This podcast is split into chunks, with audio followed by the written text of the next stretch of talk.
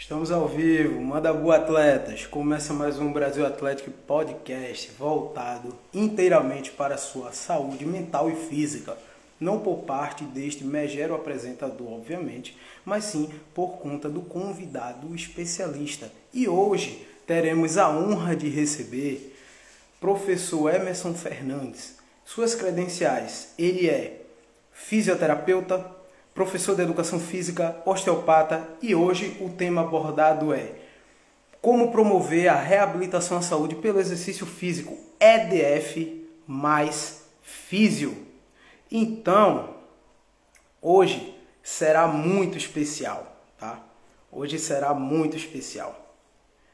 Hoje está aqui e é o seguinte, estamos ao vivo em todas as plataformas digitais, tá? Então vamos interagir, galera. A galera tá começando a vir, tá? E é o seguinte, como vocês já sabem, qualquer dúvida, acessem o link, tá? Na bio, arroba Brasil beleza? E conheçam todos os nossos trabalhos de plataformas digitais, como entre Spotify, YouTube, Twitch, entre outros.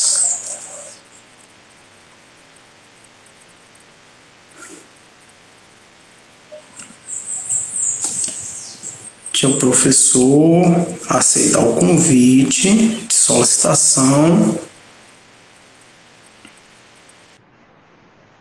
Olha a fera aí. Olha a fera aí. Como eu apresentei para o pessoal, professor, é muita coisa. É muita coisa. É muito fera, cara. É muito fera. Fisioterapeuta, professor de educação física, osteopata, entre outros, tá? E assim, além da apresentação formal ao convidado e suas credenciais, eu queria pedir, professor, para que o senhor possa se apresentar um pouco, falar um pouco sobre si, para depois a gente ir para o tema aí para a galera. Tá bom.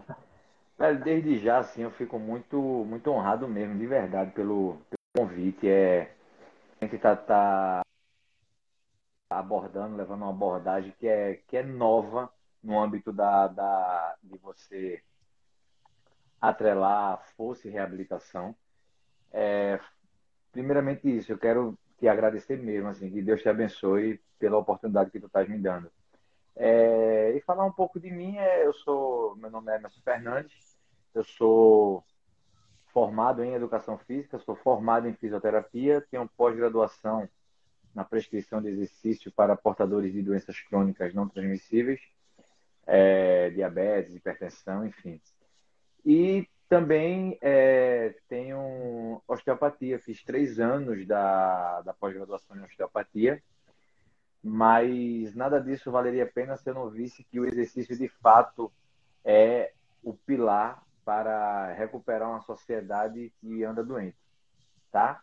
É, o exercício ele vai além de manobras e técnicas e ele é acessível a todo aquele que quer, muito mais acessível.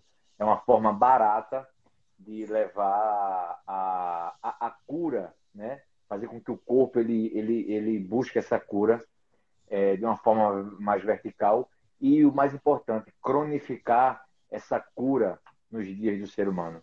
É isso, esse sou eu. Então, para a galera, tá aí um pouco Galera, eu queria agradecer demais. Tá cortando o teu é o meu.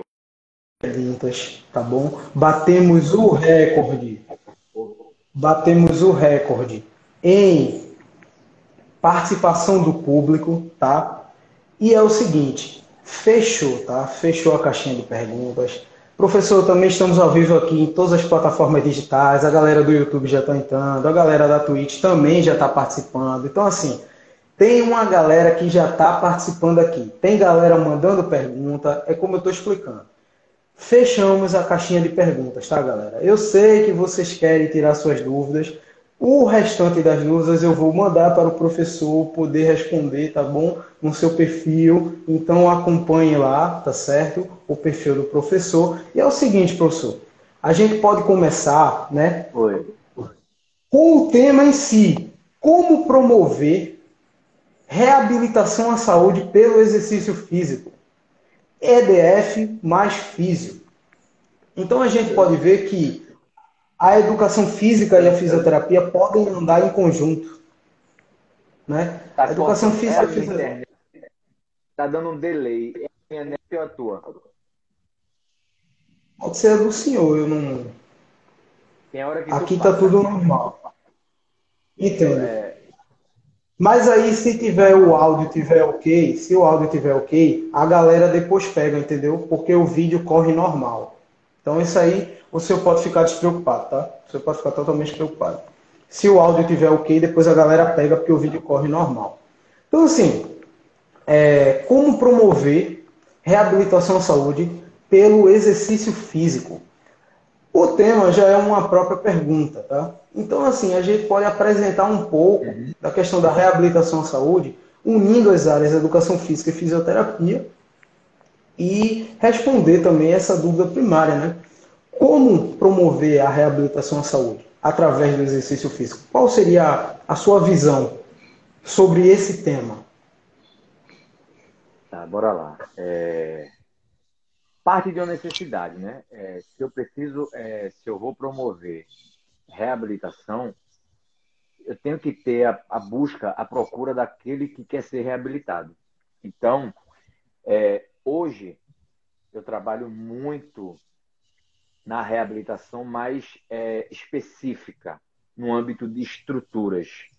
É uma reabilitação porque a pessoa não está correndo e ela tem um problema no quadril a pessoa vem com um exame de imagem e tem um déficit lá a nível de algum tecido mole no joelho, no tornozelo. É mais esse tipo de reabilitação. Quando você emprega a reabilitação na saúde, a gente generaliza e aí, é, generalizando, a gente, eu sempre bato na tecla do exercício físico. E aí, como promover o exercício físico para uma sociedade que é antagônica a ele. Está aí o primeiro passo de nós, enquanto profissionais da educação física. É, é complicado você vender exercício, é complicado viver de exercício no, no, no mundo, não é só no Brasil. Porque se você parar para olhar, nós somos os únicos seres vivos na Terra que praticamos o exercício para manutenção da saúde em toda a, a esfera animal, não existe isso, né?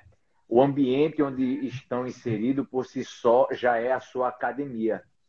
É por isso que é tão difícil levar o exercício para o ser humano, né? É só você pegar e ver a lacuna de pessoas sedentárias que existe.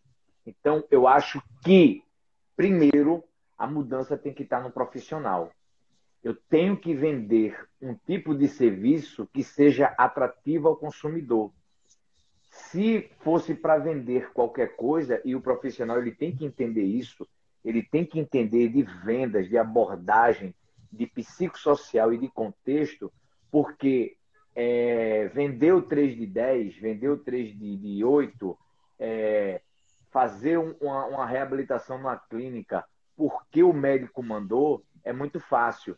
Agora, fazer aquela sociedade te procurar por conta própria é aí o gatilho que vai fazer com que nós sejamos elevados enquanto profissão, seja fisioterapia, seja educação física.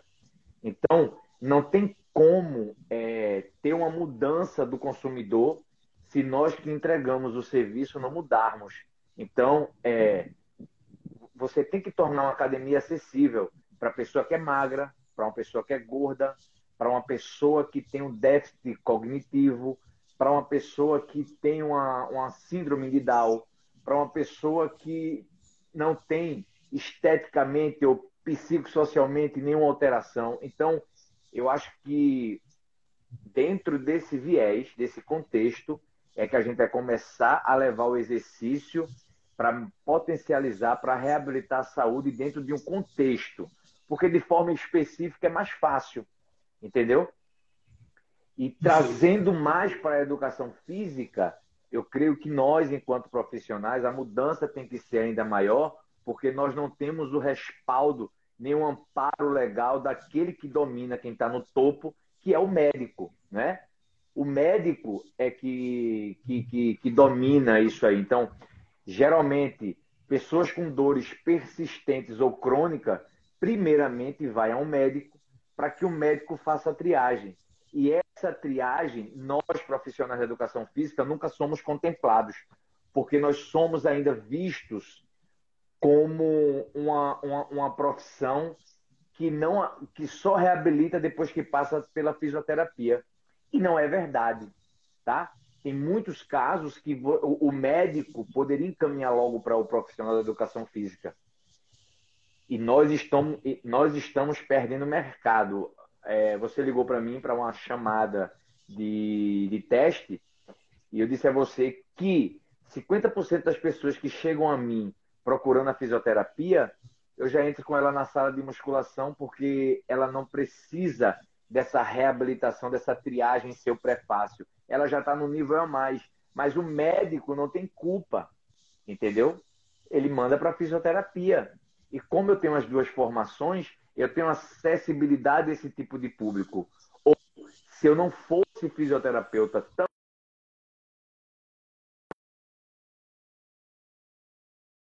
Então, a educação lá para de ser modinha, ou a educação física pensa grande, ou vai ser bom só para alguns profissionais e não em seu. A Emerson como uma referência, como não, não quero. Eu quero que vejam atrás de mim que tem duas profissões das duas profissões, tem uma que está engatinhando ainda, que é a educação física, dentro do âmbito da reabilitação. É isso. Cortou?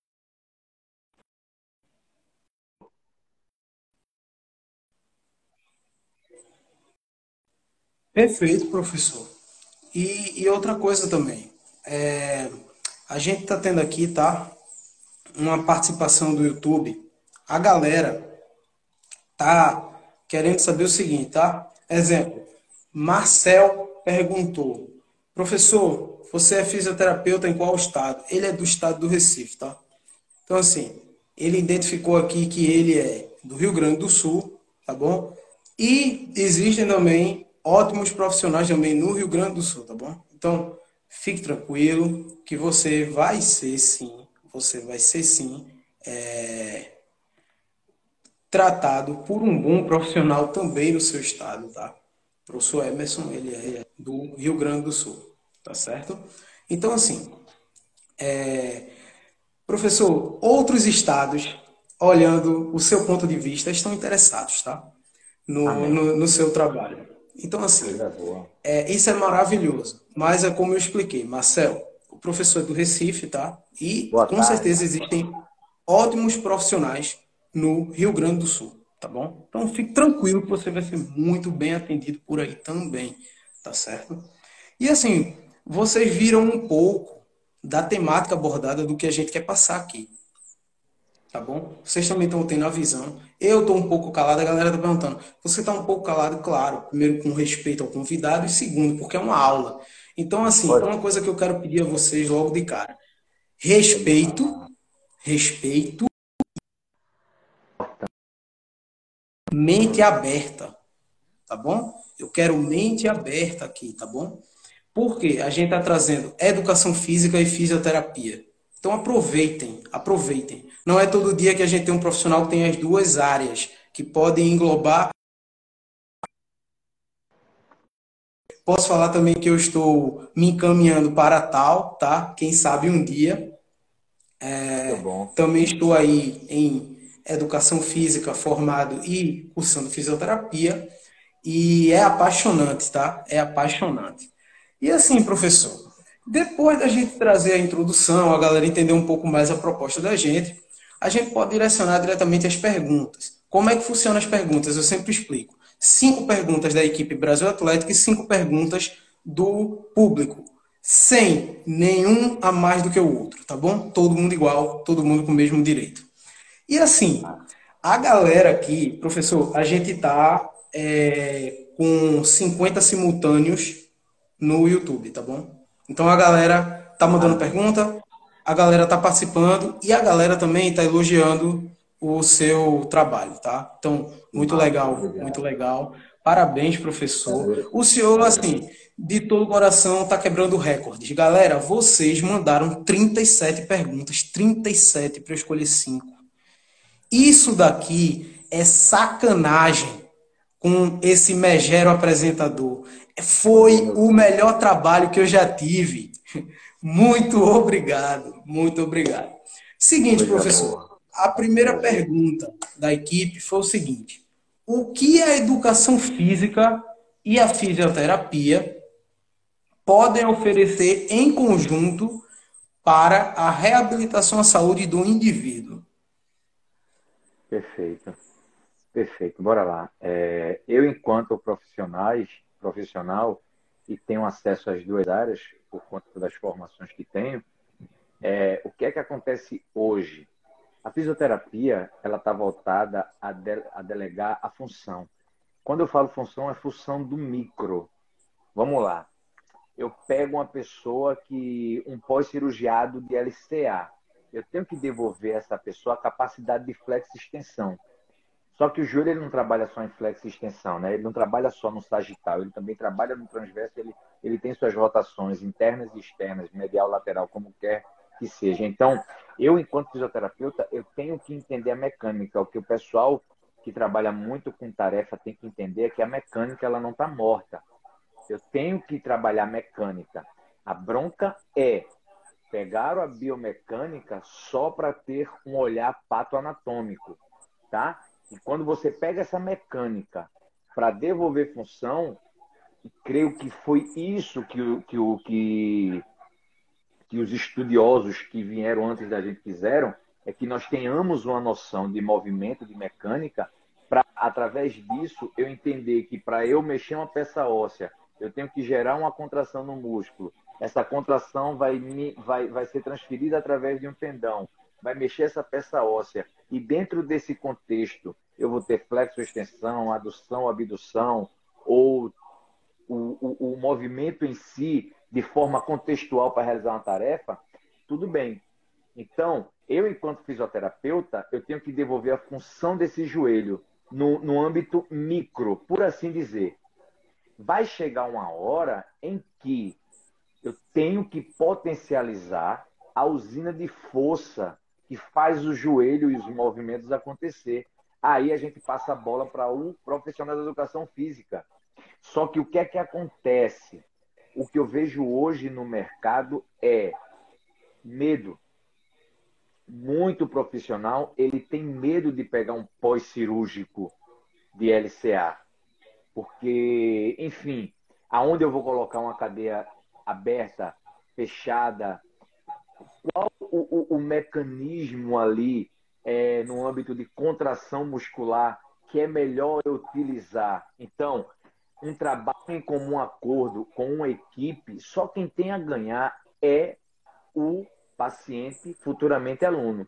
Como eu tenho as duas formações, eu começo como fisioterapeuta dando função que crucialmente é descarga de peso e flex de extensão para esse cidadão que vem de um LCA, por exemplo.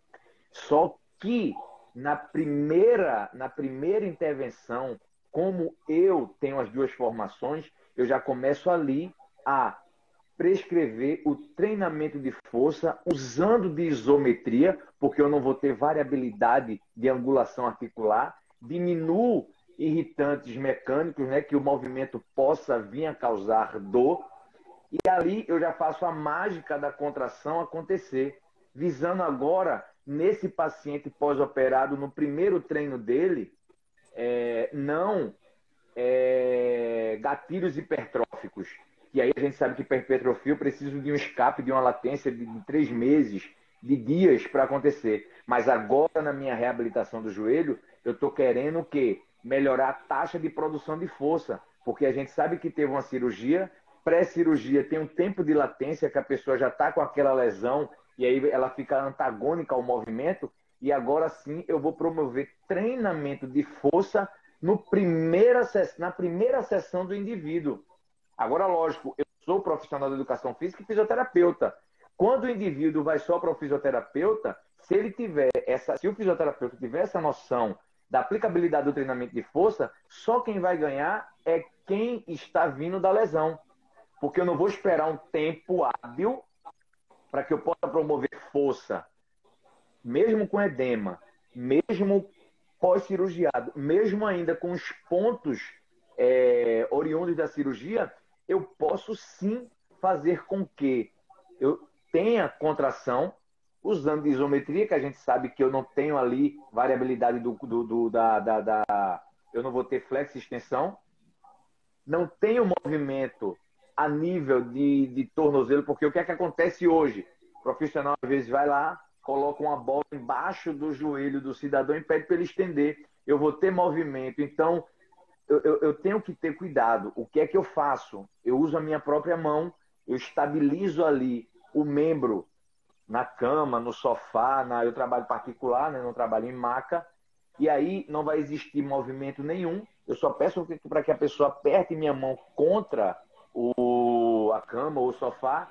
Ali eu vou gerar uma contração isométrica e agora, enquanto educador físico, eu vou trabalhar sobre tempo sobre tensão.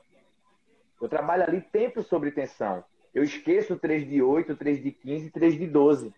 Porque o que é que acontece? Por que, eu, por que eu trabalho em cima de repetições?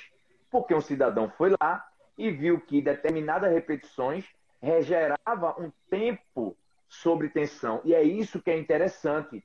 Então, eu não vou contar, eu não vou contar a repetição. Como é que eu vou contar a repetição se eu estou fazendo isometria? Tu entende que tu tem que ver contexto. Ah, então, se eu não tenho repetições, eu não posso levar ali treinamento de força. Mas o que é a repetição treinamento de força? É só o tempo sob tensão naquele, naquela musculatura. E aí, se o profissional, o fisioterapeuta, tiver essa noção do treinamento de força, ele vai dar alta muito mais rápido à pessoa que está ali fazendo sessão. Só você ter noção, geralmente chegam com guias de 70, 75 sessões. E com 30 sessões, eu já estou dentro da sala de musculação. Com 40, eu não tenho mais o que fazer enquanto fisioterapeuta. Com 30 sessões, eu não tenho mais o que fazer enquanto fisioterapeuta. Você entende? Então, é... a fisioterapia e a educação física é um, é um, é um casamento é... perfeito, eu não vou dizer, porque a perfeição não existe. Mas já que para ser perfeito não tem que ter perfeição, vai lá, é perfeita a fisioterapia e a educação física. É isso aí. Pronto. Então, então tá um pouco ilustrado aí como seria esse conjunto, né? Essa junção. Seguinte, professor. Keila Pimenta comentou aqui. O nível do podcast subiu. Agora estamos a nível científico. Vou rever depois e vou estudar. É, teve Obrigado. Ricardo Pro. Professor, você é de São Paulo, esse podcast é de São Paulo, onde o senhor atende? Não, Ricardo, ele é de Recife, tá? E ele atende em Recife. Então, assim, é, por consultoria online, você tá, pode estar tá conversando com o professor, tá bom, nas redes sociais dele, mas ele é de Recife. É, e valeu a galera que está participando. A galera está participando. Muito obrigado, muito obrigado. É o seguinte, né? Vamos continuar. Tratar a nível de lesão patelar reabilitado pós-cirurgia, existe a possibilidade desta pessoa voltar à sua movimentação 100% recuperada através do trabalho de força? Bora lá, veja bem. Se é uma lesão patelar, vamos lá, é uma condromalácia patelar, um desgaste dessa, dessa cartilagem, é, sim. Se for através de trauma, né, trauma direto, um acidente, bateu, caiu, e aí teve algum, é, alguma alteração estrutural que vai ser passivo de cirurgia, aí realmente carece de uma, de uma análise mais global e contextual e de como aquele paciente vai vir, tá? Vamos supor, o cara, eu, estou com um, um é, eu tô com um conhecido que teve agora um trauma direto, foi fratura exposta de tíbia, fraturou fêmur, fraturou. Então, o que é que acontece? Aí a gente não, eu, eu, eu costumo não é, tecer um prognóstico para aquilo ali. Mas se a pessoa está com a condropatia, é uma condromalácia, é uma. Velho, é... trabalhando contexto, quando eu digo contexto, é.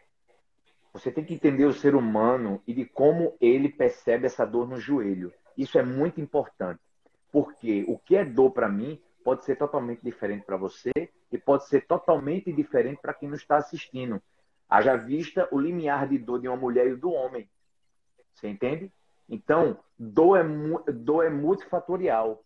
Eu não posso é, é, chegar para uma pessoa que está com a condromalácia, que é algo simples, mas ela tem medo de subir uma escada porque aquilo está gerando dor, e eu dizer que aquilo é uma besteira.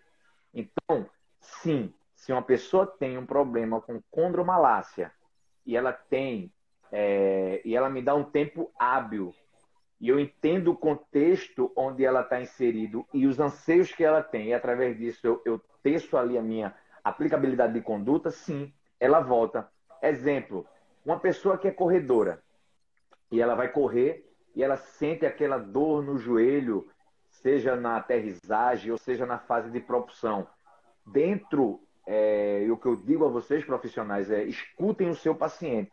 A minha primeiro, meu primeiro encontro ele dura geralmente uma hora e meia, quase que duas horas, porque eu quero entender todo o contexto daquela pessoa, do acordar ao dormir, até é, a forma é, a forma com que ela ela ela está vivendo aquela dor, o que aquela dor femoral tirou dela. Então, às vezes a pessoa está treinando, faz tudo, mas tem um determinado movimento que ela deixou de fazer, né? Ela está sendo o que a gente chama de um, de um cliente evitativo, porque aquilo ali gera dor. Se ela começa a evitar aquele movimento, o cérebro dela, por mecanismo de defesa, está vendo que aquela estratégia é a melhor para evitar. E nós, enquanto profissionais de educação física e fisioterapeuta, não tem que chegar para ela e dizer você vai, você pode. Não, a gente vai criar estratégias dentro do âmbito do exercício para fazer com que o cérebro tendo aquele mesmo aporte mecânico que outrora gerava dor, agora não gere mais. Ou seja, de uma forma simples, eu, quero só contextualizar minha, minha resposta, é que é, certos movimentos possam gerar o que a gente chama hoje na ciência de nocepção. O que é essa nocepção? Vai chegar no, teu sistema nervoso central um sinal de alerta. E o sistema ele vai ali dizer para você, vai doer ou não vai. Então, nós, enquanto profissionais, podemos sim criar estratégias para que essa nocepção chegue, mas o sistema nervoso central, a nível lá de tálamo e centros superiores, não gere essa dor como um caráter de defesa. Porque já dizia, já, já, já, já dizia Kendall, é, a dor crônica parece não ter um sentido lógico só faz sofrer quem a tem. Então, a dor produzida de forma crônica não tem sentido para o ser humano, só faz sofrer quem a tem. E nós podemos, através do exercício, fazer essa dor ser minimizada. Agora, o exercício tem dose. E nós é que somos ali o, o, o dosador entre estímulo e resposta. Então, não tem uma, uma, uma receita, entendeu? E não tem uma técnica. Nós não somos técnicas nós somos a aplicabilidade de um acervo de, de, de leitura. E cada cliente é único. Tá? O mal da educação física e da fisioterapia, mas eu vejo isso muito mais na educação física, é limitar o nosso campo a técnicas. Né? Eu tenho hoje aí, é, você vê na, na, na, fisioterapia, eu tenho FNP, eu tenho osteopatia, eu tenho quiropraxia, eu tenho, enfim, uma infinidade de, de, de, de, de manobras, mas ali é aplicada por um fisioterapeuta. Ele é maior do que qualquer técnica. Você vê agora na educação física, vem agora uma, uma enxurrada de gente, é, é, é mobilidade para cá, explodiu o core. Aí o core não deu jeito na coluna, porque viu que rigidez não funciona se eu não tiver mobilidade. Eu tenho que usar essas duas valências para ter ali estabilidade. Então, o cérebro ele usa de rigidez e de mobilidade para que eu possa ter um corpo estável. E a galera estava pensando que estabilidade é algo é algo que seja rígido. e viu que core, core, core, core, core não dava certo para quem trata para tratar dor lombar. E aí o core já deu uma apaziguada, veio agora o quê? Mobilidade. E agora é mobilidade, mobilidade, mobilidade, mobilidade, mobilidade, mobilidade. E é, eu, eu até entendo as pessoas falarem tanto de mobilidade, porque é muito mais fácil falar de mobilidade, né? Nós somos seres articulados, então vender mobilidade para você é muito mais fácil, né? Do que eu vender mobilidade para uma parede. Tu entende? Então, eu acho que nós é, temos um, um, acervo muito grande e a gente está tá pecando em canalizar para é, modas.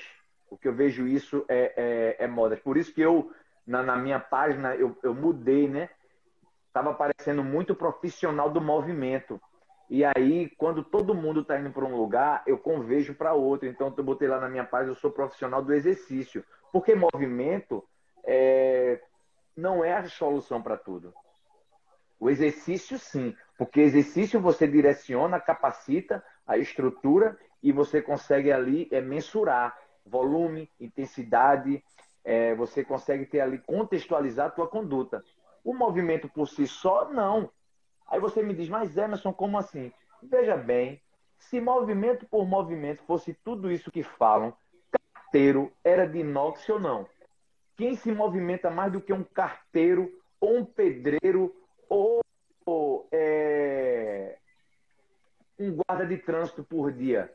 O cara está em pé no sol, é, é subindo, é descendo, é o carteiro. Ele não existe quem caminhe mais do que um carteiro. Então, como é que eu vou vender movimento para um cara desse?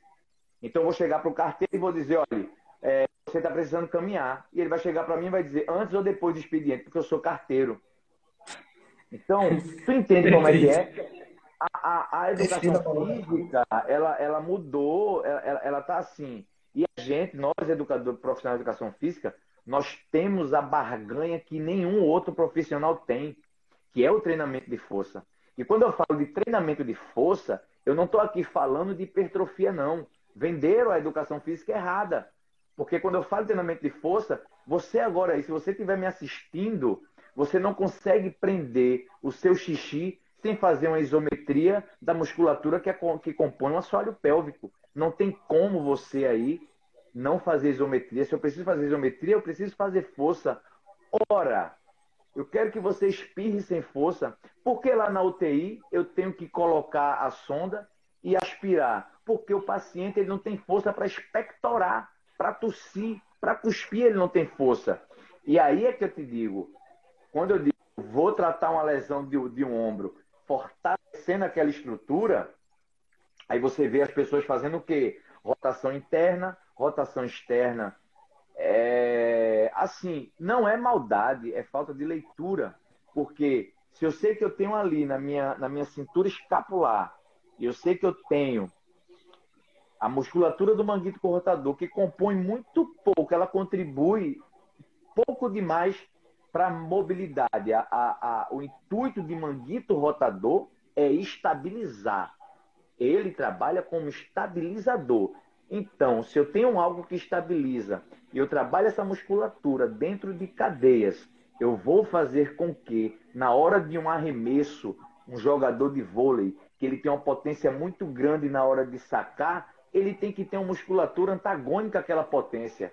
O músculo ele tem que ser antagônico igual aos propulsores do saque.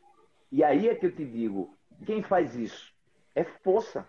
Só que agora eu tenho que ter força dentro de um é, espectro excêntrico, controle de carga negativa, porque eu estou dando uma porrada de forma concêntrica, gerando força ali para aquela. E o sistema o, o, o cidadão que está dando a porrada, ele não está nem aí para quem vai frear, para quem vai manter a cabeça do número dentro da cápsula. E isso cabe a gente. E isso é treinamento de força. Mesma coisa para minhas pacientes de 103 anos. Como é que eu vou, como é que eu vou fazer uma mulher dessa levantar, sentar, fazer xixi, ter força para segurar o xixi do sofá até a privada, se eu não treino força com ela? Então, quando eu falo treinamento de força, eu quero que a galera esqueça hipertrofia. Hipertrofia é um ponto. O treinamento de força é versátil. O treinamento de força é versátil. E nós que entendemos da, da, da, da aplicabilidade desse tipo de treinamento. Veja só você, eu consigo, através da escolha do tipo de contração, diminuir lesão naquele músculo, diminuindo lesão no músculo. Se eu diminuo lesão, eu diminuo o quê? Processo inflamatório, irritantes químicos, eu diminuo nocepção no sistema nervoso central dessa pessoa. Eu vou diminuir dor. Então, se eu escolho o tipo de contração que vai fazer com que eu gere força e diminua lesão tardia, eu não vou assustar esse sistema que já está de TPM causando força até para subir uma escada. E é por isso que eu trago a pessoa para dentro da sala de musculação. É, mas olha, eu quero treinar na praia. Não vou. Eu levo o time para onde eu sei jogar. Eu já passei desse estágio de ir atrás do cliente. Hoje, se o cliente ele quiser resolução, eu resolvo. Agora, dentro da minha temática, dentro da minha aplicabilidade de conduta. Eu duvido alguém aqui que está assistindo a gente ligar para o neurocirurgião e pedir a ele uma consulta e dizer que é, e, e, e tirar ele do local de trabalho dele. Não tira. Né? Não tira. Nós que temos essa versatilidade, uma vez que ainda não temos é, dentro da sociedade é, aquela autoridade, e agora eu falo de autoridade, não que nós sejamos autoridade em nada, mas eu, quando eu falo dessa autoridade é uma pessoa pega um exame de imagem, leva para um médico e depois leva para você para pegar o que é que tu acha daquilo. É, meu só, me ofereceram cirurgia, o que é que tu diz aqui? E você olha, mais do que um exame de imagem, você está vendo a pessoa do seu lado. E a partir disso aí você tecer ali, dizer, olha, não precisa de cirurgia. Você tem aí um tempo hábil para me dar, porque através da aplicabilidade da conduta do profissional, você não vai ter, você não precisa de cirurgia para isso. Então, eu, eu, a educação física e a fisioterapia, mas eu vejo isso muito mais na educação física, tá? Ela precisa de um nome, de uma modinha. E o treinamento de força hoje na cabeça de muitos profissionais é só para hipertrofia, é só para o bumbum, para o abdômen, para o bíceps, para o peitoral, o que não é importante, porque se você usar de sua expertise profissional, se isso é o anseio do seu cliente, você vai devolver isso a ele, porque a gente precisa gerar renda. Isso é importante também, mas não é só isso. As minhas clientes hoje que chegam para mim é, com patologias lombopélvica, escapulotorácica, é, é, cévico-escapular, e depois que a gente trata, ela diz, olha, mas agora vamos em busca de performance. E a gente vai lá e dá performance a ela. E eu tento colocar na cabeça que o corpo desenhado do jeito que ela quer é um conjunto de causas, né? É contexto. E aí você começa a aplicar ciência e falar dessa ciência para aquela pessoa que está recebendo. E dentro desse contexto, a educação física cresce. Agora, não dizendo que a minha aplicabilidade é melhor do que a tua, porque nessa área aqui eu domino. Não, entendeu? Eu vejo muita gente falar do treinamento de força em é, é, ah, treinar em máquinas é perda de tempo. E aí, assim, uma pessoa dessa, ela está sendo infantil, ela está tirando no próprio pé, ela está cuspindo no prato que ela pode comer um dia. Porque se eu digo a você que treinar em máquina é inútil, aonde eu consigo treinar força com uma pessoa de 140 quilos é, de forma segura? Eu consigo botar uma pessoa de 140 quilos no leg para ela vencer a metade do peso dela, entendeu? dentro de uma cadeia fechada, gerando co-contração, deixando o ambiente ali totalmente confortável, treinando força de e forma segura. De forma segura. Muito melhor do que eu botar essa mulher para fazer movimento natural.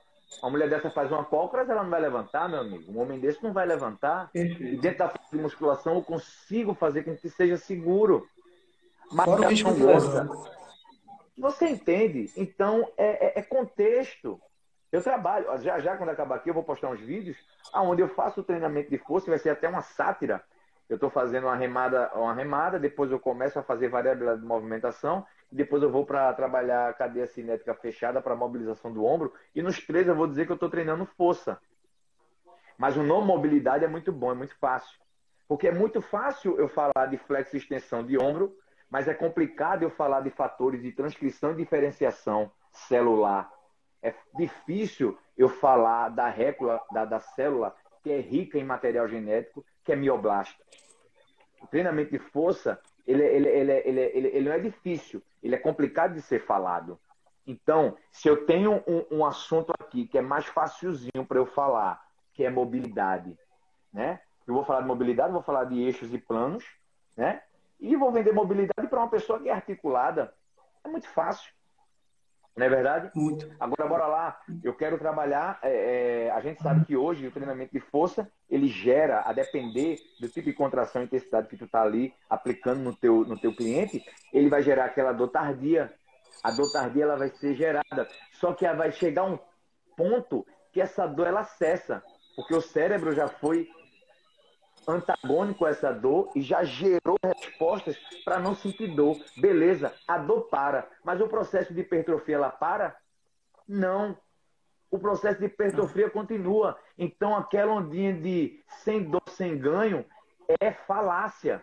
Porque eu posso treinar sem que haja dor e eu ter ganho hipertrófico. Ou seja, eu posso ir aqui para o shopping Rio Mar pela Via Mangue, eu posso ir pela Avenida Boa Viagem ou eu posso ir pela Ibiribeira.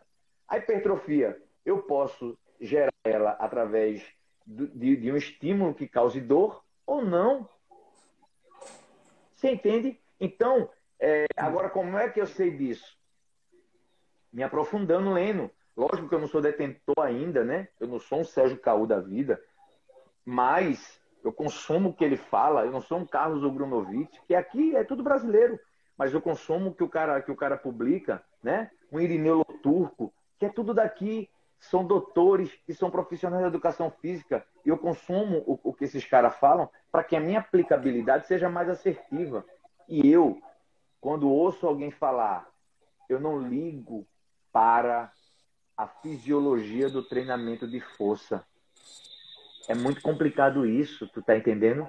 Porque até você, que é um profissional que hoje delega seu tempo para trabalhar com mobilidade, não existe. Mobilidade sem força é utópico. É utopia imaginar isso. Enfim, é, é contextualizar. É olhar o contexto, é ser grande em, em, em relação a isso. E nós, profissionais de educação física e fisioterapia, somos maiores do que técnicas. Entendeu? E, e, é para a galera entender essa questão aí de, de, que a gente é mais do que a galera imagina só de um trecho, só de um ponto de vista. Professor, primeiro de tudo, tenho que te agradecer de novo. No YouTube, nós batemos recorde de compartilhamento, tá bom? Até agora, você tá igual o Cristiano Ronaldo, quebrando recordes. Por quê? Porque a gente tinha um recorde de 10 compartilhamentos simultâneos. Chegamos à marca de 64, com 200 pessoas simultâneas em todas as plataformas digitais. Meus parabéns, professor. Outra coisa também, eu tô arrepiado, cara, incrível. Outra coisa também, é, teve aqui um cara falando assim, professor, eu sou da USP e queria saber quando é que o senhor pode se inscrever como professor daqui é, em Caps Lock, urgente.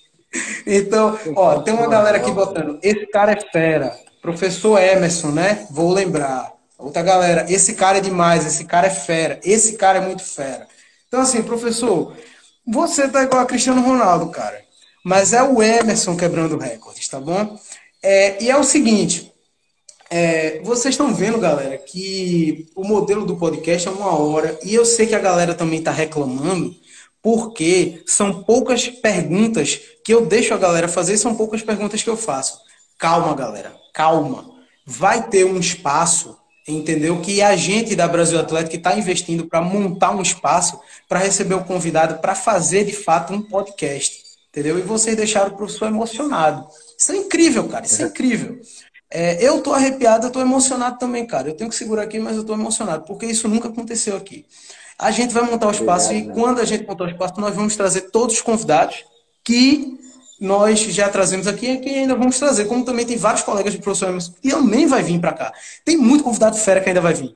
Calma, calma, vocês vão ver tudo, tá? É o seguinte, professor, eu vou fazer um acordo com a galera aqui. Eu vou primeiro partir para a pergunta da galera, tá bom? Porque se estourar o tempo, a galera teve as perguntas. Abrir de novo. Não tem, tem estresse não. Pronto, a gente abre de novo.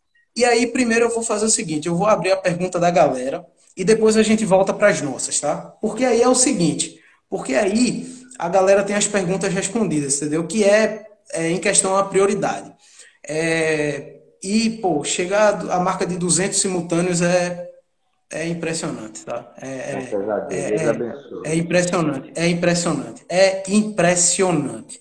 Assim, a galera, vamos abrir a pergunta da galera, pergunta do público, né? O que o público tanto quer saber, quer extrair do professor? Imaginaram fisioterapia, professor de educação física, osteopata, profissional em conjunto. Então, a primeira pergunta. Eu menciono quando a galera quer se identificar. Quando a galera não quer, eu não menciono, tá bom? Então, assim, primeira pergunta. E também respondendo só uma, uma questão aqui que a galera falou assim. Por que você olha tanto pro lado? Porque eu tô olhando aqui, galera, pro computador. O computador tá aqui, ó. E aqui tá onde eu tô vendo o YouTube, Ente, o Spotify, enfim, tô, tô vendo o Twitch, tô vendo outras, outras plataformas, tá? Facebook. Então, para eu estar tá acompanhando a galera, eu não estou ignorando o convidado, eu estou olhando as outras plataformas. Então, assim, o que a educação física e fisioterapia podem oferecer em conjunto para a reabilitação à saúde do indivíduo? Claro que essa pergunta já foi respondida, tá? Essa pergunta já foi bastante respondida. Então, assim, a galera concordando, eu vou passar para a próxima, tá? Porque essa pergunta, de fato, ela foi respondida, tá? A gente teve aí essa aula, tá? A segunda pergunta é o seguinte. É...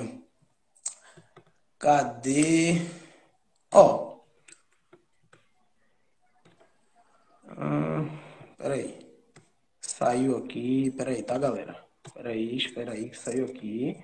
Vocês esperem um pouquinho aí. É o seguinte, ó, a galera aqui tá participando.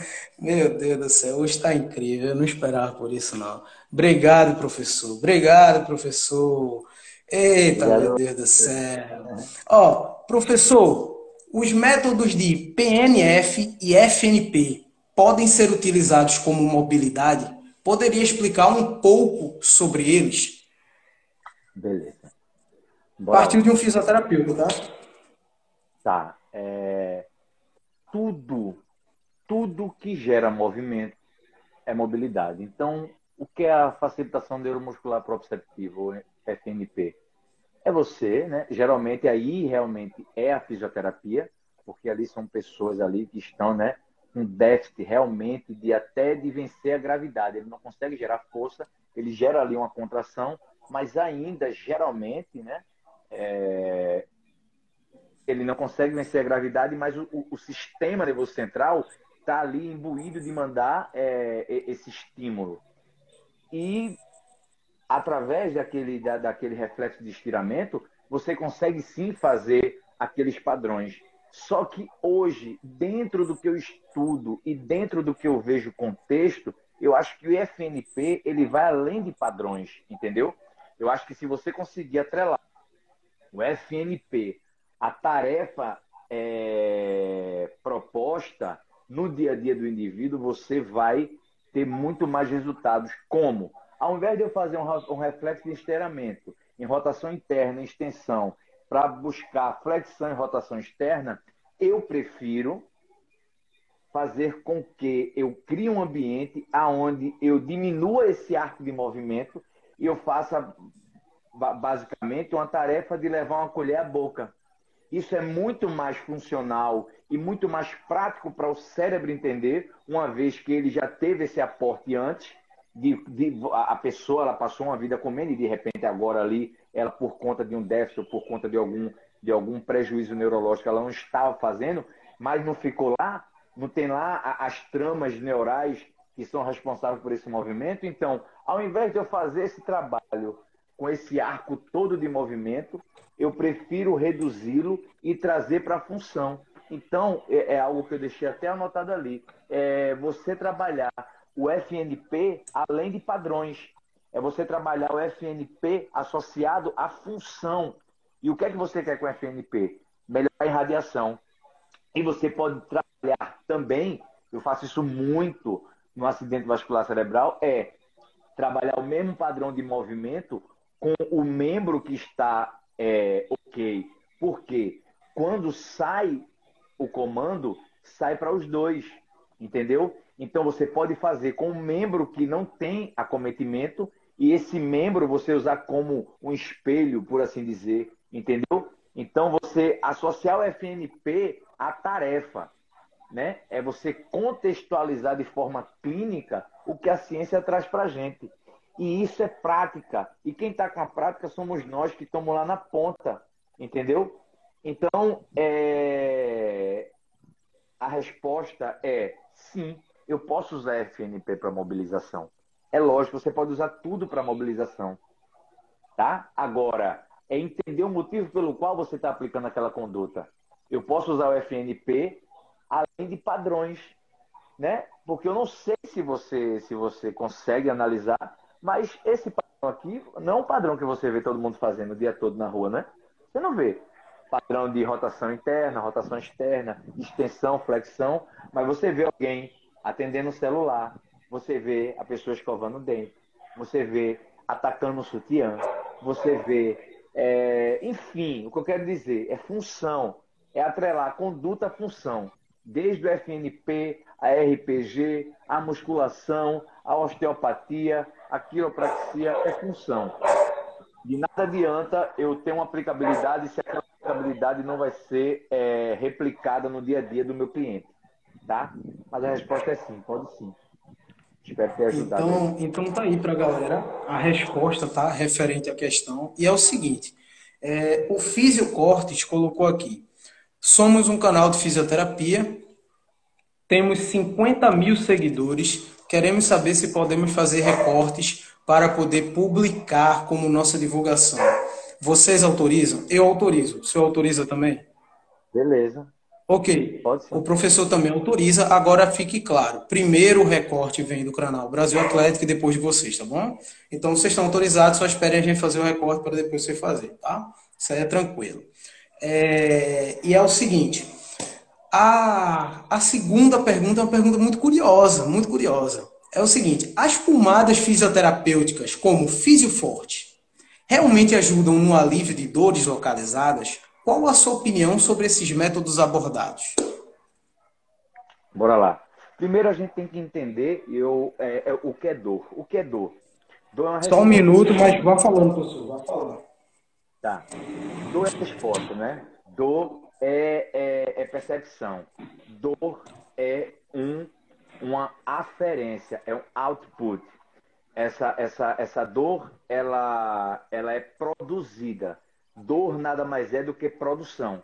Então, você produz dor e essa dor foi produzida para que possa te defender. Bora lá. Pomadas. Assim, eu me limito a falar de fármaco, que é algo realmente que eu não que eu não domino. Eu não, eu, eu prefiro é, quando alguém me pergunta, Emerson, essa pomada eu uso, esse remédio eu uso, eu pergunto há quanto tempo ela está usando. E aí ela vai me dar uma, uma demanda de, de tempo. E eu digo, realmente, se isso resolvesse, você ainda estaria com essa dor?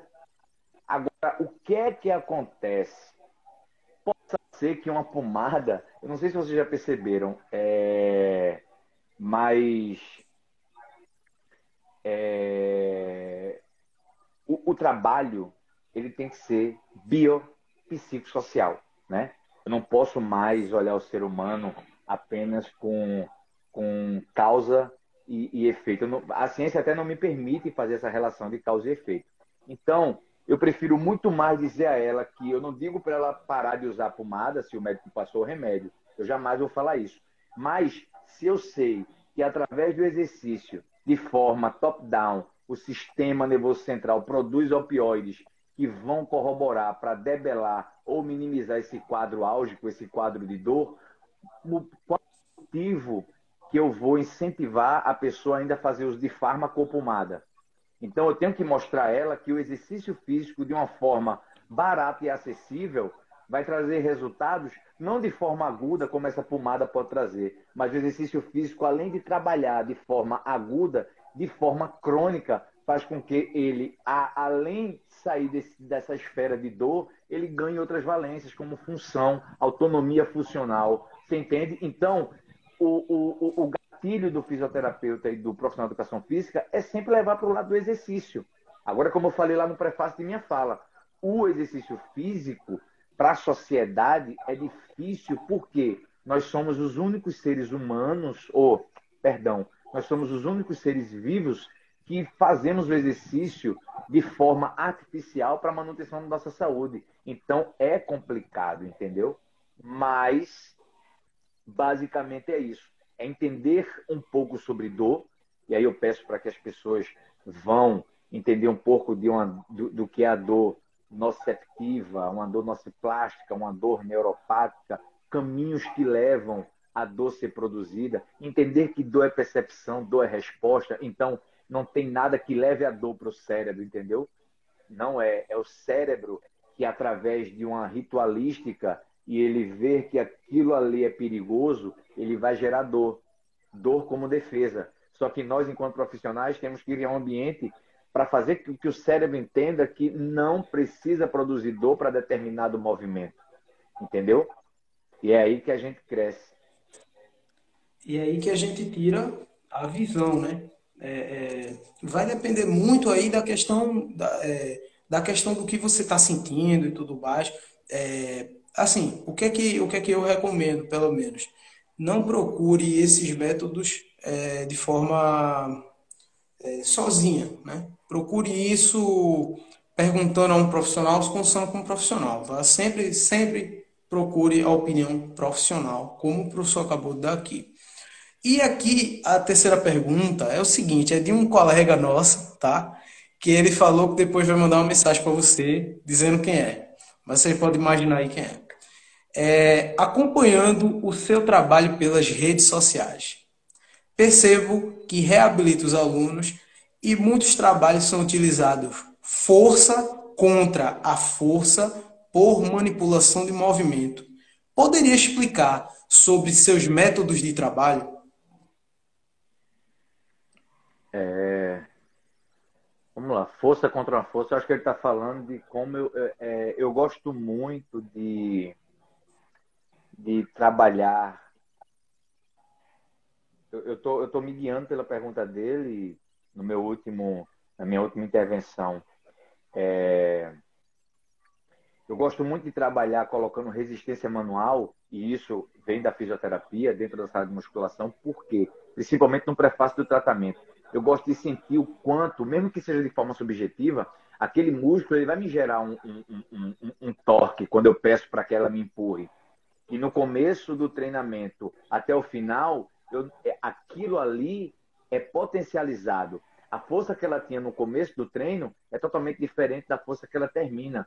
Ela, ela geralmente, é 99% dos casos, é mesmo fadigada após a sessão de treino, ela consegue gerar mais força. E eu consigo sentir isso, tem essa sensibilidade, tá? Emerson, tu usa bend? Uso. Mas no prefácio do meu tratamento eu uso a mão porque eu mostro para ela que ela está conseguindo produzir mais força em uma única sessão de treino. E a gente traz isso com o quê? Que é o treinamento baseado em velocidade, né? Que é o VBT, né? Que aí é... você consegue fazer o quê? Com esse tipo de treino. É, as pessoas hoje que trabalham com força, se você perguntar aqui, se você botar uma caixinha de resposta aí e perguntar o que é força, você vai ver que a turma viaja muito. A turma vai desde sarcômero a, a quipina miosina, tinina, enfim. Mas ninguém fala que força é massa vezes a aceleração. É o que Newton traz, é o que, é o que a física traz. Então, a minha abordagem ela está dentro disso, massa e aceleração. Se eu sei que força é massa vezes aceleração, a capacidade que eu tenho de converger minha ótica para a carga que eu vou levantar é de igual magnitude é, condicionada à velocidade que eu boto para levantar essa carga. Então, eu trabalho muito nesse viés de gerar velocidade, porque para gerar velocidade eu preciso de uma carga menor, né? Elas são inversamente proporcionais. Se eu gero uma carga menor, eu tenho ali um maior conforto cognitivo frente ao meu cliente dentro da tarefa que eu estou propondo a ele. E isso é muito importante, né? Trabalhar com o cliente na, no âmbito de reabilitar, menos sempre vai ser mais. Dois exercícios, três exercícios no máximo, e ali dentro de uma ritualística que cause conforto cognitivo. Ele não pode sair da sessão de treinamento com medo. Ele tem que sair querendo voltar. Seu cliente já, já tem que sair de perto de você com saudade. Entendeu? Ele tem que voltar para aquilo ali. É, então, dentro desse contexto, é por isso que eu uso a resistência manual. Eu gosto de sentir e ali eu já não coloco ele diretamente nos aparelhos, porque de repente o médico já disse a ele: olha, não vai fazer leg por conta da tua herniação discal, que é ruim. E aí muitos caras, né, muitos profissionais ficam putos com o médico, que não é para ficar. O médico, ele não inventou isso na cabeça dele. Chegaram várias pessoas dizendo que ao fazer leg sentia dor. Então, o médico diz logo o quê? Deixa de fazer leg. Mas não é o leg. É a forma que, que tu, tu tá colocando a pessoa no leg. Né? Tu pode diminuir carga, tu pode diminuir é, padrões de movimento, tu pode usar viração, direcionamento para gerar uma contração e gerar um sistema nervoso central e assim produzir aquele mesmo movimento sem que a dor seja é, respaldo do, do, do, do, do sistema nervoso central para em caráter de defesa. Então, não é culpa do médico, a culpa é nossa, que queremos fazer do cliente guindaste, sem que ainda esse esteja preparado para ser. Porque eu tenho um cliente que faz o, faz o leg com 420 quilos. Ele quer isso. Ele quer fazer com aquilo. Então eu não posso dizer que aquilo não tem função, que na verdade não tem. Uma pessoa que faz um leg com 420 quilos, qual é a transferência que eu tenho disso para a vida real? Não tem. Mas e aí? É a preferência do cliente, ele quer. Então faça, meu amigo. Eu vou dizer que aquilo ali não tem função. Agora, eu posso dizer que aquilo não tem função se eu não tiver capacidade de chegar a 480 quilos com ele de forma segura. Entendeu? É, é dentro dessa, dessa, dessa, dessa, dessa, dessa perspectiva que nós temos que trabalhar enquanto profissional. Tá? Então, espero ter então, respondido aí. Por isso que eu uso muito isso. Então tá respondido aí, tá? Pra galera. É, a galera continua elogiando, tá? A galera tá falando que você é um excelente profissional. É, a galera tá dizendo também assim, ó, é uma visão diferenciada. Eu não conhecia um profissional da educação física e ao mesmo tempo fisioterapeuta. Muito interessante conhecer uma visão de um profissional que entrelaça as duas áreas. Então, assim, está sendo muito, muito legal. É, tem uma pergunta aqui bem interessante, professor. Pretende editar e-books sobre sua visão profissional? Gosto muito da sua aplicabilidade de trabalho. Quais são suas visões dentro da área e em qual momento devemos te olhar como professor de educação física e como fisioterapeuta? Boa. É, primeiro, temos sim plano de lançar e-book. Eu tenho um sócio é, é, e, e, esse sócio é o motivo pelo qual também eu comecei a crescer em, em, em ser um melhor profissional, porque Ariel ele respira e vive ciência. Então, eu não poderia ter essa ótica se eu não tivesse atrelado a capacidade de aplicabilidade prática que eu tenho junto com o que ele traz de ciência. Então, nós temos sim essa. A partir de. Do, agora a gente só está com os cursos, mas o e-book, a gente vai lançar um e-book dentro dessa, de, dessa, desse balizamento entre treinamento de força e reabilitação. Vamos sim. É... Qual é a continuidade da pergunta? O e-book eu e... Quando... É... Suas visões dentro das áreas e qual o momento que deve, deve se te olhar como professor de educação física e deve se te olhar como fisioterapeuta? A minha visão dentro da área é que, tipo, a gente está perdendo um campo de, de atuação, nicho de, de mercado muito grande, que é a capacidade de reabilitar dentro da sala de musculação. Por que eu digo isso? O paciente que você vai reabilitar, o cliente que você vai reabilitar dentro da sala de musculação é totalmente diferente daquele que está na clínica, tá?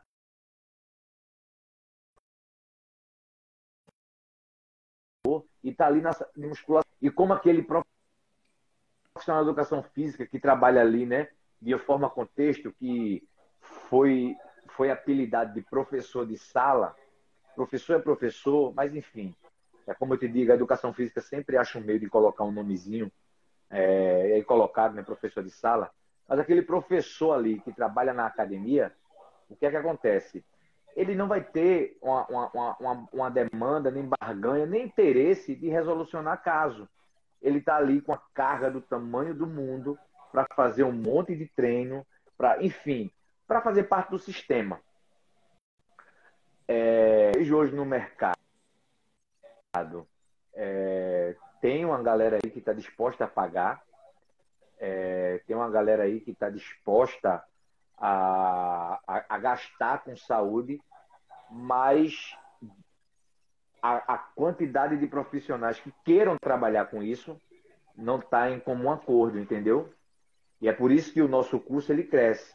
Porque você pode pegar uma pessoa que tem hernia extrusa e trabalhar com ela dentro da sala de musculação, ofertando um treinamento de força, tá? Como eu falei lá no prefácio da fala, o treinamento de força, ele vai além de construir músculo. É só a gente entender que a ação muscular difere da função desse músculo, entendeu? E a gente tem que trabalhar isso, ação e função. Eu sei que uma rosca bíceps vai fazer flex e extensão, mas o meu bíceps ele está presente em vários movimentos da vida diária, tá? É o que eu estou falando, é trazer sempre o que a gente aplica para a realidade da pessoa. A minha aplicabilidade do treinamento de força para uma pessoa que corre é totalmente diferente para uma cliente minha que eu tenho que é advogada, entendeu? São demandas diferentes, são perspectivas Sim. diferentes, entendeu? Então mas o treinamento de força segue essa base, segue essa linha um só, entendeu? O mioblasto que vai me fornecer material genético para que eu ganhe massa muscular, nessas duas criaturas, a advogada e a corredora, são os mesmos. Agora, a forma com que eu vou sensibilizar ele é totalmente diferente, dentro da perspectiva dela, entendeu? É ser humano e contexto desse ser humano, o que é que ele espera do treinamento. Então, a visão que eu tenho para a área é essa. Fisioterapia também. É, as pessoas hoje também colocaram o nome. É, às vezes me ligam e faz. Tu faz fisioterapia igual de plano para você ver como é que é. A sociedade já está acordando porque muitas vezes a pessoa chega e tem um fisioterapeuta para atender nove. E é surreal isso, né? Isso é surreal porque na minha época de estágio eu vi que eu não queria aquilo. Me lenhei um pouco no começo, porque quem é que vai te contratar se não te conhece? Então eu trabalhei de graça, trabalhei por. Acredite, eu, eu trabalhei até. Eu até brinco até hoje que eu atendi uma mulher que era, que era um pouco sacrificada no âmbito financeiro, mas ela tinha um AVC, e para eu trabalhar com ela eu pedi só um almoço. E a gente ficou ali um tempo e essa mulher voltou a andar, voltou a se movimentar, e eu saí, mas é, não é dinheiro a ótica. É, eu precisava trabalhar e ninguém ainda me conhecia. Mas eu não queria trabalhar em clínica, porque se eu entrasse a depender da clínica, eu ia fazer parte de um sistema, né? Sistema de guia. 10 sessões, 10 sessões, 10 sessões, 10 sessões, 10 sessões. Tanto é que a única clínica que eu indico aqui hoje é a, é a clínica onde trabalha um amigo meu fisioterapeuta, que é Rafa, que é a Fisiocenter, Fisioforma, algo assim, no posto da Panela. E aqui na, em Boa Viagem trabalha minha amiga também, Nara, que eu sei que tem uma perspectiva do movimento, entendeu? Enquanto aplicabilidade de conduta. Não que outros assim não façam, Perfeito. mas eu prefiro é, trabalhar dentro dessa dessa, dessa ótica. Ariel, né? meu sócio. Ó, é eu convido o Ariel a entrar já já, tá? Quando, quando forem demonstrar os trabalhos, tá? É, Eu convido o Ariel a entrar, tá bom? Quando forem demonstrar seus trabalhos, para que ele Boa. também possa falar um pouco, fazer a apresentação. Professor, Ariel, é o seguinte, professor. Estamos chegando na última pergunta e ah. o mais que eu é o seguinte: Tiago Silva comentou. Professor Emerson, Sou estudante de educação física. Muito obrigado por me salvar na prova de fisiologia que terei semana que vem. Então, então assim, tem gente pegando cola na live de hoje. É, é o seguinte, a galera tá perguntando aqui sobre espaço físico do podcast. Galera, vai ter, calma. Vai ter. É um projeto que está tendo seu andamento, mas vai ter e os convidados vão retornar. Fiquem tranquilos, tá bom? Vai acontecer. Ó, é o seguinte, é... a última pergunta do público seria assim. O... É uma pergunta interessante, é uma pergunta interessante. O que você vê para uma educação física mais unida e uma fisioterapia mais acessível? É, a educação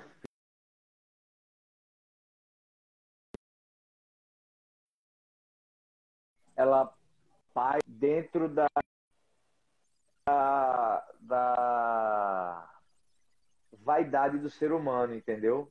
O ser humano por si já, já, já, já, já carrega em si o dom de ser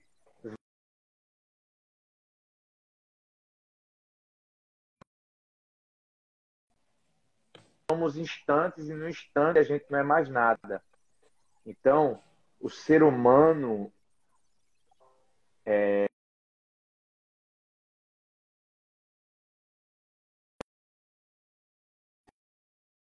não concordar com a tua conduta, não concordar e ali eu ficar com aquilo para concordo com a tua conduta, concordância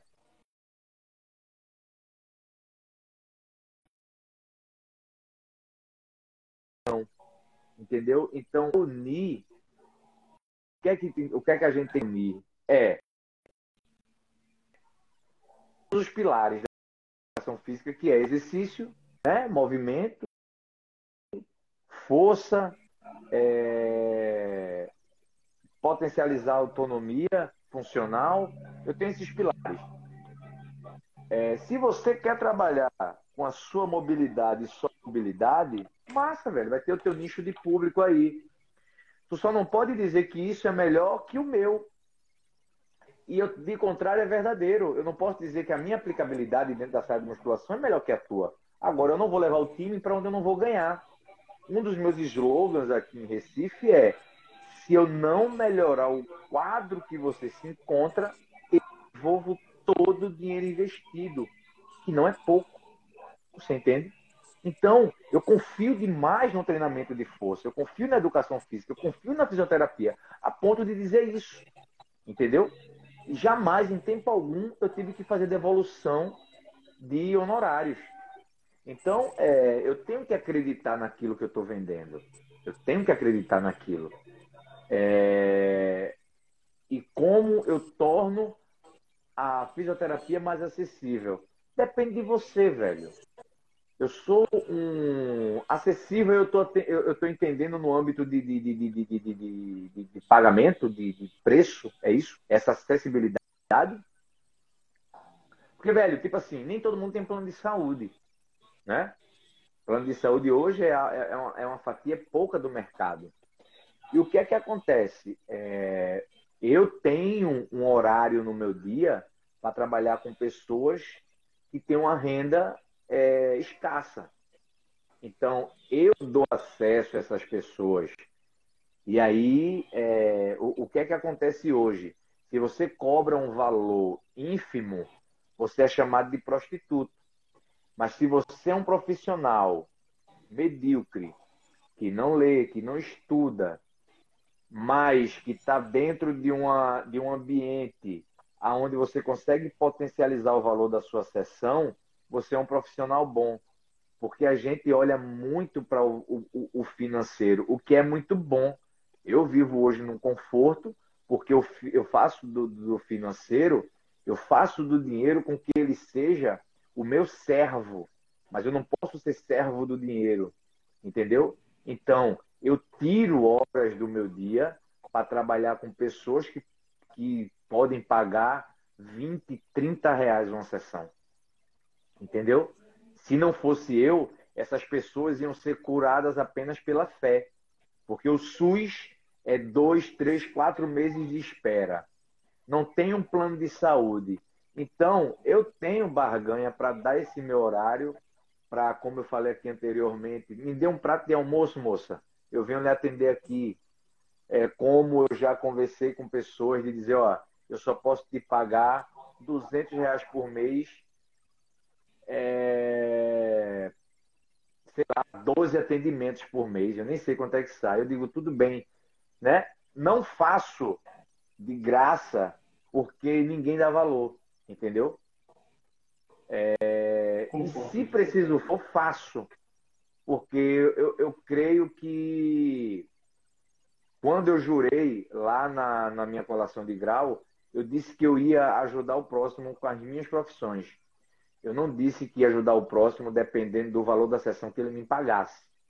Então, lógico, eu tenho pessoas que chegam a me pagar 200 reais por sessão, mas também tem essas pessoas que não têm condições de pagar isso e eu delego meu tempo, sim, a essas pessoas que, que são a pirâmide, né, a base do país. Então, se a acessibilidade que ele me perguntou é dentro desse contexto, vale a pena olhar isso. Sei numa comunidade, né? Aqui mesmo em Prazeres, eu já fui aqui atender no asilo, em Sotave, atendia 12 idosos é, de forma gratuita, entendeu? Então você pode dar acesso a. E se não, não, não fosse essa minha ótica, vamos supor, uma pessoa que é uma diarista, como é que ela ia pagar um personal trainer? Tu entende? Mas através dessa ótica eu pude oferecer a ela esse, esse, esse contato com esse mundo que é muito longe dessas pessoas, né? Uma pessoa que é diarista, como é que uma, ela cobra numa diária 100 reais? Como é que vai te pagar 100 reais? Não tem como, é surreal, né? Então eu fui já personal dessa diarista por um ano, né? Ela teve uma queda de uma escada, teve fratura de 3, C4 e C5, fez uma artrodese e teve déficit de, de, de, de, de função. A fisioterapia liberou, mas aí ela, ela veio me contratar como fisioterapeuta. E eu disse que agora ela precisava de força para ser mais autônoma. E aí foi que eu conversei, ela estava no benefício, enfim. E eu dei esse acesso a ela, a gente ficou um ano. E essa mulher hoje é totalmente funcional, já voltou a fazer sua, sua, suas diárias aí. É isso, é olhar o ser humano. E, e assim, galera, estão encerradas as perguntas, tá bom? É, perguntas do público, todas respondidas. Vocês absorveram muito conhecimento do professor, certo? É, obrigado por lotar a caixa de perguntas. Obrigado por participarem. Muito obrigado por tudo. Professor, chegamos à marca de 70 compartilhamentos no YouTube. É, nós batemos no total, tá? 200 simultâneos com mais de 1.300 acessos. Então, é, o seu trabalho ele é magnífico.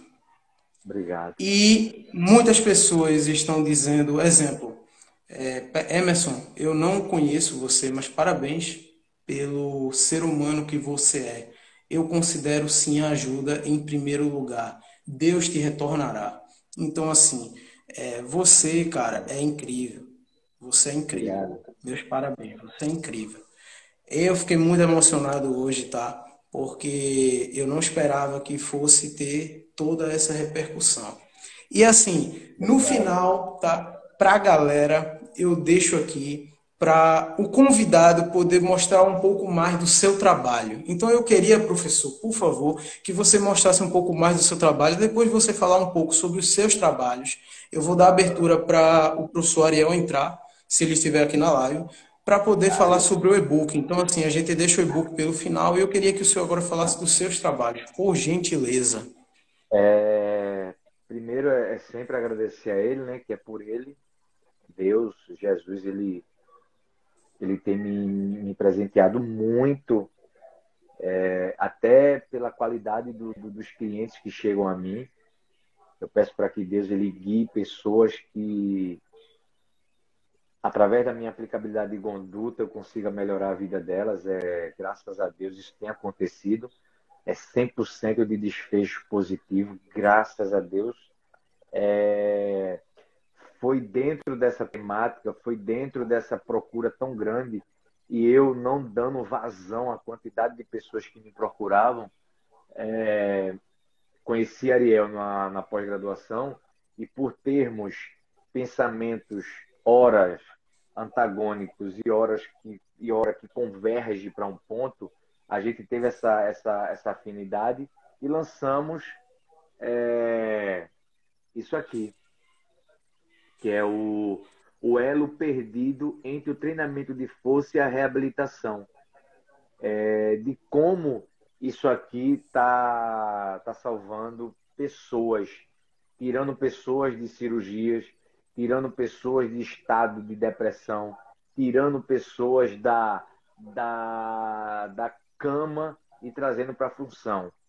É, esse elo, esse nome foi Ariel que, que, que sugeriu, e de, de, de, pronto eu aceitei, porque realmente é uma lacuna que existe entre o treinamento de força e a reabilitação, né? Você, é, a sociedade, ela está ela entende a sala de musculação como algo que é para esculpir corpo, né? E nós estamos, estamos hoje usando um treinamento de força para traçar um paralelo entre periferia e centro superior para devolver autonomia. Então, a gente começou agora em, em setembro com o módulo 1, que foi a, é, construindo, cadê aqui?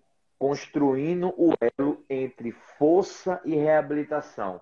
Saber quando eu vou potencializar um treino com ênfase na contração excêntrica, concêntrica, isométrica. Entender um pouco, mesmo que seja de forma superficial, que dor é percepção, é resposta, é um output, né? E dor é uma produção do sistema nervoso central através de um ambiente que seja perigoso. E através do exercício, a gente pode diminuir as citocinas é, inflamatórias, a gente pode potencializar a produção de forma endógena de opioides. Então, a gente pode fazer o exercício algo antagônico à produção de dor. Tu entendes? Então, foi dentro desse, de, de, dessa esfera que a gente criou esse curso. E a gente vai vir agora com o módulo 2, que é o treinamento de força na reabilitação do joelho. A gente vai vir agora com o módulo 3, que é o treinamento de força na reabilitação lombopélvica. E em dezembro, fechando o ano, o módulo 4, que é o treinamento de força na reabilitação do complexo escápulo torácico ali, ombro, enfim. É quando eu tenho que entrar, qual a melhor intervenção. E lembrando aqui, você que vai para o nosso curso, é, você não vai sair de lá com receita de bolo. Você vai sair de lá pensando conduta. Você vai sair de lá tentando é, entender um ser humano e, como eu falei aqui, como eu vou prescrever um treinamento de força para uma pessoa que está ali querendo correr, que tem a perspectiva que através daquele treino melhora, e como eu vou prescrever um treinamento de força para uma pessoa que nunca entrou em uma academia eu tenho esses dois vieses, entendeu? Eu tenho um aluno, eu estou preparando o material dele para divulgar. O cara com 49 anos nunca entrou numa academia.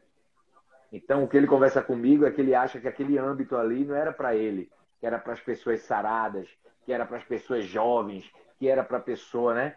Então, é, é, é, é isso que, que, que o curso traz. Fazer você pensar não fora da caixa, porque a caixa, na verdade, nunca existiu é só você pensar a aplicação da conduta, né? Entender por que você passa 3 de 8 ou 3 de 20. Entender que não é a repetição interessante, e sim o tempo sob tensão que aquele músculo passa vencendo uma determinada carga, que pode ser leve, moderada ou intensa. Né? O que é isso dentro da, da, da, da ciência? O que é que a ciência traz como intensidade? O que é que a ciência traz como moderado e como leve? Porque a gente sabe que é antagônico a percepção subjetiva de esforço do cliente. Para ele foi intenso, mas o treino foi leve na ciência. Então, o, o, o nosso elo é isso: é fazer os profissionais da educação física repensarem é, o treinamento de força.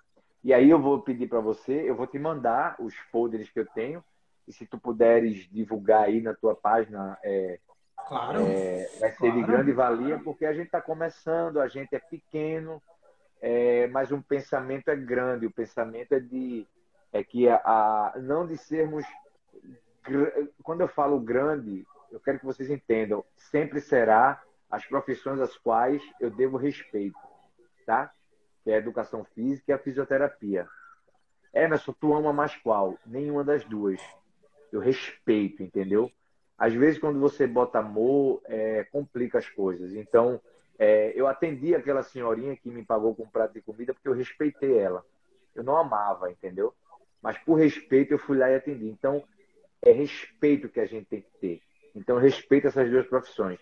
E tendo isso como base, a gente lançou é, e tem dado muito certo. O feedback que a gente tem dos alunos é tipo assim: geralmente você faz um curso e na segunda-feira você acha que vai aplicar tudo. É diferente da gente. Né? Você faz o curso e vai entender agora o contexto. Né? Eu tenho uma cliente que ela tem medo de descer escada. Descer escada, eu estou trabalhando que grupo muscular? Descer a escada, qual é a fase de contração que está tendo ali? Opa, é excêntrica, controle de carga negativa. Como é que eu posso replicar isso dentro da sala de musculação? Como é que eu posso gerar um ambiente ali cognitivo?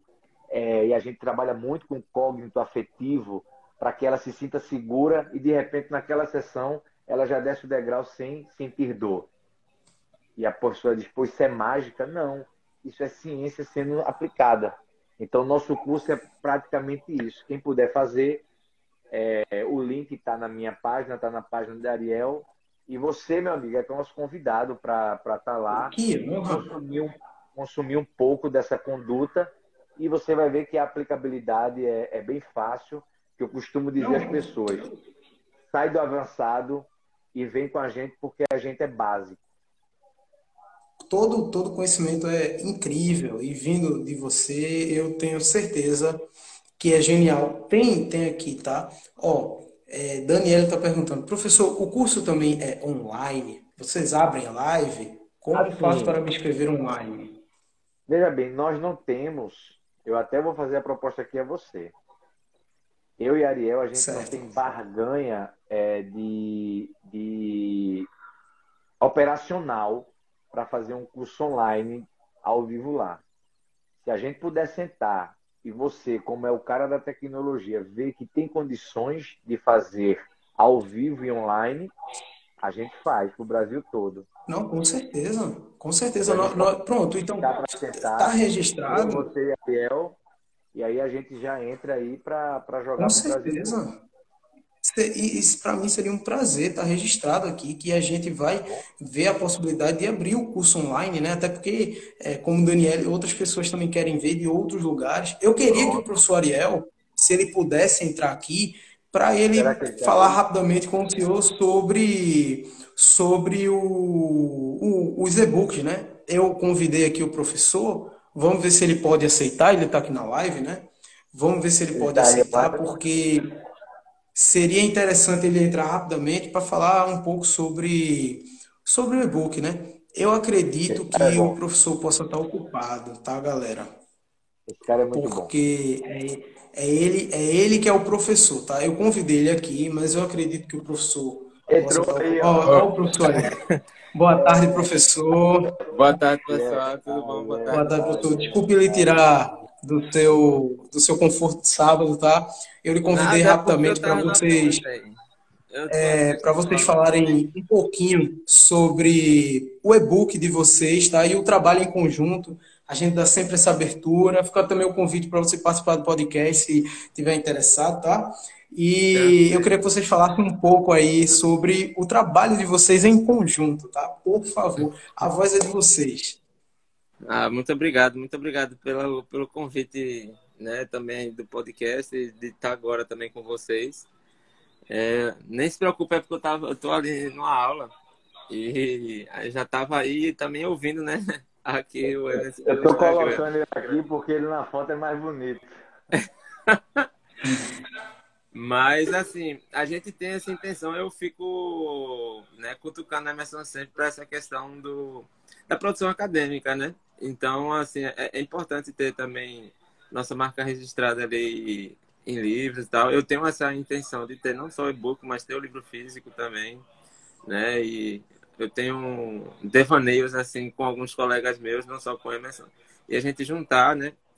É, algumas especialidades da gente com tipo tem o Way que eu estava até jogando bola hoje com ele o Will também são caras assim excelentes né, né em suas áreas e que contribuem bastante também para a educação física e eu acho que é uma nova leva assim que cara a gente tenta trazer eles também para o curso né o Will já participou com a gente e a gente está tentando trazer o Wei também, que tem uma carga na parte de bioquímica absurda. É, né? é um cara muito monstro.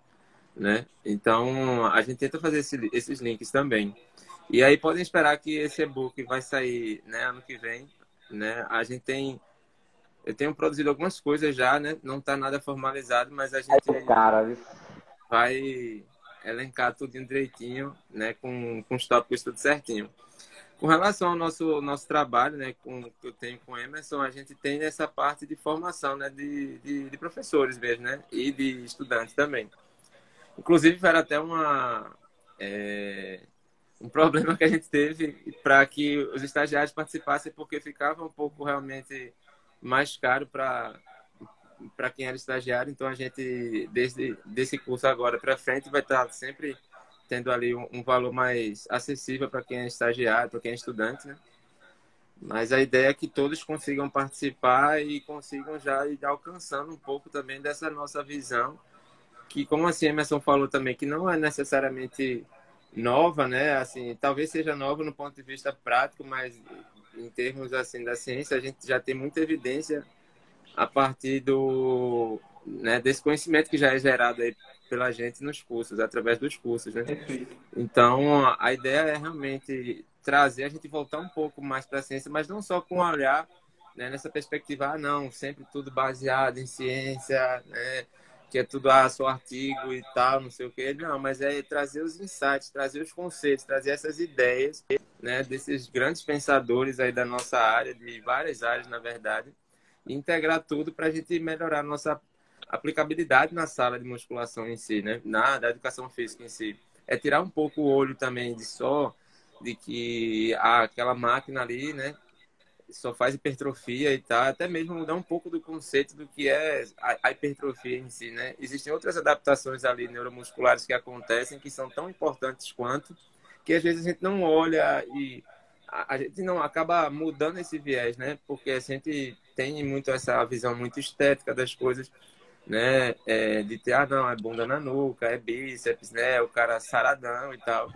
E quando a gente pensa não só no aspecto ali, porque quem está na reabilitação está querendo tirar a dor e devolver funcionalidade, mas se você pensa em performance também, até mesmo do ponto de vista estético, em performance pensando na parte estética ou performance pensando na parte esportiva, né? Você tem é, é outra perspectiva, assim, assim, tem outras ideias, né, que a gente pode auxiliar ali a, o nosso raciocínio. Então, oh, professor, é, é, desculpa interromper, tem uma galera aqui, Daniele Souza, ela está participando bastante, tá? E ela disse assim: tivemos uma hora e meia de, do professor Emerson e não é justo ter cinco minutos do professor Ariel. Né? Seria interessante mostrar também a visão e a aplicabilidade dele. Parabéns pelo podcast, muito obrigado. É, Tiago, que fez uma pergunta, ele falou aqui: eu queria uma namorada que olhasse para mim igual o professor Emerson olhou agora para o, para o quadril. então, então, assim, muito legal a galera participando. Eu queria dizer uma coisa assim: é, fica o convite aqui para o professor Ariel, tá? Outra coisa também, professores, é, batemos o recorde mais uma vez, em cima do recorde. Chegamos à marca de 85 compartilhamentos simultâneos no YouTube. Nossa. E uma marca de 1.300 visualizações. Nossa. Já Emerson, cara, tu é um monstro, cara. É. Tu é um monstro, cara. Só se for de feio. Sabe quando, sabe quando a turma fala que Cristiano é uma besta enjaulada? Tu é uma, cara. Não tem como não. É incrível, cara. É Cara, o que tu fez hoje. É, fica o convite pro professor Ariel, tá? É, depois Assim, a gente vai comentar é, melhor sobre isso. Mas se o senhor quiser feliz. mostrar, se o senhor quiser mostrar seu lado profissional, tá feito o convite, tá bom? Reforça mais o É, o curso. Ariel é pancada, viu? Ariel Como- é- Ó, é A turma aqui está falando o seguinte, ó. Tiago falou, gostei, irei acompanhar os profissionais, como também o nível científico subiu do podcast. Muito obrigado. Muito E obrigado. olha que você É não seguinte. viu Ariel falar, entendeu? Porque Ariel é ciência. Então, é, Ariel Nascimento é o, é, o, é, o, é o Instagram dele. O meu é meu personal. Tô lá começando. Tem mil e poucos, mas eu costumo dizer, Ariel, é, é a qualidade dos seguidores, né? A turma vai chegando ao- aos pouquinhos, a nossa mensagem vai ser. É, Ariel me falou um negócio massa que a gente vendeu combo num valor aí que é muito complicado para educação física comprar e a galera comprou, velho, sabe? Então a galera tá comprando. O... A gente não vende curso de. é, a gente não pensa em lotar sala, entendeu? A gente quer ter aquelas pessoas ali para que ela, ela, ela- elas realmente. O curso da gente não é um curso para você ir dizer, nossa, eles são os caras, a gente não vai arrotar conhecimento, blá blá blá, não. A gente vai realmente fazer com que você entenda a aplicabilidade de conduta. Pode até ter outros cursos melhores, mas a, a, a- e isso foi Ariel que foi canalizando, porque eu sou um cara muito ansioso, eu sou o cara do bem papapuf. E Ariel, pronto, esse podcast Ariel já fala há mais de um ano. Canal do YouTube, Ariel fala. É, enfim, Ariel é, é- é o cara que realmente é. E contrapartida, ele, é- é- eu sou o cara que chega e bora, pá, pu, pu, pu, quando vê, acontece, entendeu? Então é isso. É, é- é um, é um- é um- é foi um, um- casamento, um casamento que, tipo assim, tem a pessoa chata no casamento, que é a Ariel, né? E tem a pessoa extrovertida que sou eu. Até nisso É, ele é é, deu certo. Então, cheio de graça. uma coisa eu digo a vocês, a galera que está indo para o curso, o feedback que a gente está tendo do, do como eles estão eles estão tratando agora uma condromalácia, uma, uma lombalgia, é totalmente diferente, entendeu? É contexto, é analisar contexto, é entender. Enfim, velho, é... a gente vai fazer a propaganda, né? Eu vou colocar já aí nas minhas redes. É, As vagas são estar limitadas, porque, como eu te disse, a gente não visa quantificar, a gente visa qualificar, né? E a galera que foi pro primeiro, que deu lá umas 30 pessoas, e aí já mar... já já estão marcando presença e a gente vai abrir no máximo aí mais 10 vagas, entendeu? Para ficar ali dentro desse limiar, porque a gente gosta de ver cada um, de chegar em cada um, de fazer, sabe? É, o curso é, o curso é, é espetacular, graças a Deus. É isso. Então, assim, para a galera da Brasil Atlético Podcast, muito obrigado pela participação. Obrigado pela participação de todo mundo. Cara, fantástico. Hoje, sinceramente, eu saio daqui muito realizado. Eu espero que vocês também tenham gostado. Demais. Foi muito especial para mim. É, espero também que tenha sido também para vocês. Muito obrigado. Obrigado por tudo. Não liga as, as é isso lágrimas, aí. é porque eu sou uma quenga chorona. Isso Não, fica, fica tranquilo. Ó, e é isso aí, galera. É isso aí, galera da Brasil Atlético. Obrigado pela participação. Chegamos mais um encerramento do Brasil Atlético Podcast. Eu espero que vocês tenham gostado. Amém. Todas as informações estarão aqui, certo? Do professor Emerson, dos seus trabalhos, futuramente recebendo o professor Ariel. E vocês podem entrar em contato. O contato também para o curso, qualquer dúvida também estará aqui, tá beleza? Beleza. E também postarei mais tarde toda a descrição do curso em si, tá bom? Então, Beleza. fiquem tranquilos, vai estar todas as informações aí. E, e eu quero reforçar aquele, né? Porque, olha, o último curso, é, pessoas lá de, de Washington, pessoas da Espanha, pessoas que seguem a gente aí, perguntou que, como é que faria para fazer esse curso ao vivo. É como eu digo, como, tipo assim, eu e Ariel, a gente é o, é o FT, é o faz tudo. É, compra caneta, vou para gráfica. Ariel faz os slides, faz os. Então, a gente não tem esse, esse, esse, esse aparato é, para fazer um curso de, nessa, nessa temática online. E aí a gente te convida, vamos até marcar, Ariel, para a gente sentar ou fazer uma reunião mesmo aqui. E para que, tipo assim, é, só, como é que é a temática do curso? É onde? Velho, tem como. Som, imagem e tal. E a gente vende, porque assim, tem muita gente de outros estados, tem pessoas aqui de Manaus, tem pessoas aqui de Rio Grande do Norte, que querem São consumir Paulo. isso. São Paulo, né? Tem um cara lá da USP, Ariel, aí, o cara lá da USP assistindo eu, é. Meu irmão, foi.